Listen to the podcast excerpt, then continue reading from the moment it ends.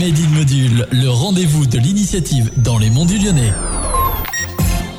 Bonjour à toutes et à tous et bienvenue dans un Made in Module. Aujourd'hui, je suis avec Karine Berger. Bonjour. Bonjour, bonjour à tous. Alors, vous êtes euh, maire de Sainte-Foy-l'Argentière. Tout à fait. Et vous êtes vice-présidente aussi euh, à la communauté de communes de la partie petite enfance et jeunesse. Voilà, vice-présidente à la communauté de communes des Monts du Lyonnais. Aujourd'hui, on va parler euh, de votre village, euh, Mhm. Sainte-Foy-l'Argentière, dans le projet Petite Ville de demain. Est-ce que vous pouvez m'en dire un peu plus sur ce projet-là? Petite ville de demain, il s'agit d'un dispositif qui a été euh, initié par l'État, dans lequel euh, j'ai eu la grande chance de me voir sélectionnée. C'est un dispositif assez extraordinaire parce qu'il est arrivé en début de mandature. Grâce à ce dispositif, nous avons pu bénéficier d'une ingénierie qui nous a accompagnés pour euh, mettre en place à la fois notre programme et euh, du coup nos grands projets. Qu'est-ce qui va changer du coup grâce à ce projet dans votre ville, Sainte-Foy-l'Argentière Ce que nous avions choisi comme projet, c'était euh, le fait de euh, réaménager notre centre-bourg, revitaliser notre centre-bourg qui s'éteignait, de lui redonner sa, sa dynamique. Il a fallu qu'on fasse appel à plusieurs bureaux d'études et aujourd'hui, le, le projet, on va être dans la partie opérationnelle et je suis très heureuse de pouvoir en parler. Qu'est-ce qui va arriver du coup à Sainte-Foy-l'Argentière dans le futur niveau écomobilité? Il faut savoir qu'autrefois, Sainte-Foy-l'Argentière, c'était un village, alors certes un village rue, mais qui était nourri par tout un tas de petites venelles. Et aujourd'hui, ces venelles sont devenues des impasses. C'est de plus en plus difficile, euh, effectivement, de, de rejoindre ce centre-bourg. Et je pense que ces venelles, elles venaient aussi nourrir notre centre-bourg. Donc, euh, un travail est mené, j'allais dire, au quotidien, j'allais dire pour retrouver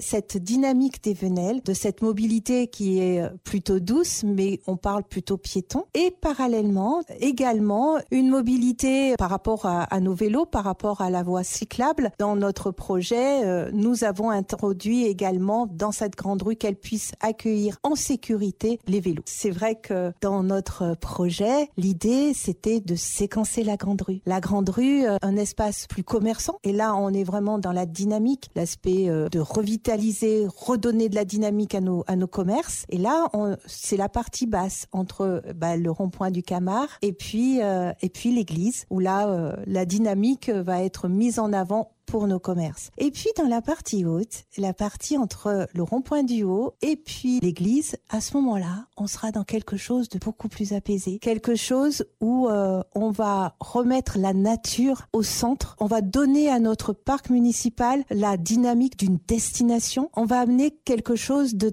qualitatif, il fera à la fois bon vivre, à la fois bon traverser. Et dans cet espace du rond-point du haut jusqu'à l'église, il y aura une voie sens unique descendante, tandis que les vélos, on favorisera les vélos puisque eux pourront et monter et descendre. Donc il y aura leur- sur une voie sécurisée pour eux euh, cette opportunité de ne pas avoir à faire le tour. Parallèlement, il y a la volonté de faire déborder le parc dans la grande rue. C'est-à-dire qu'aujourd'hui, on ne dévalera pas plus la grande rue à saute-mouton, plutôt on traversera un parc dans un premier temps. Eh bien, merci beaucoup en tout cas. Merci à, à tous vos auditeurs. Et je souhaite vraiment du positif pour la suite et pour votre village.